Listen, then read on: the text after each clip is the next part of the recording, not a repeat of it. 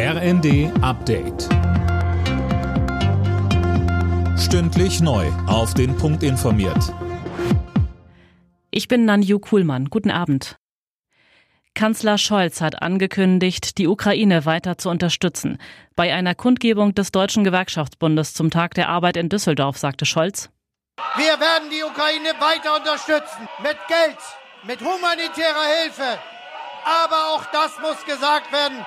Wir werden sie unterstützen, dass sie sich verteidigen kann mit Waffenlieferung, wie viele andere Länder in Europa das auch machen. Das ist jetzt notwendig. Scholz sagte, er respektiere jeden Pazifismus und jede Haltung. Aber einem Ukrainer müsse es zynisch vorkommen, wenn gesagt wird, er solle sich gegen die putinsche Invasion ohne Waffen verteidigen. Das sei aus der Zeit gefallen. Etwa 100 Zivilisten sind aus dem eingekesselten Stahlwerk in Mariupol rausgeholt worden. Das hat der ukrainische Präsident Zelensky mitgeteilt. Die Evakuierungsaktion läuft derzeit noch. Anne Brauer mit den Einzelheiten.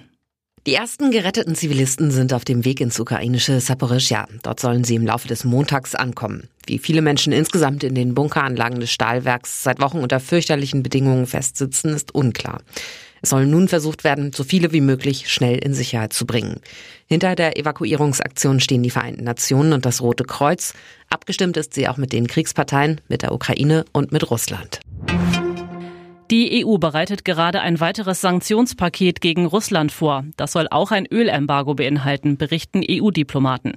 Deutschland will das Ganze offenbar unterstützen. Als potenzieller Blockierer gilt vor allem noch Ungarn, heißt es. Berlins regierende Bürgermeisterin Giffey ist auf einer Kundgebung des Deutschen Gewerkschaftsbundes mit Eiern beworfen und ausgebuht worden. Aus der Menge heraus waren zwei Eier geworfen worden. Getroffen wurde Giffey nicht. Ihre Sicherheitsleute schirmten sie danach ab.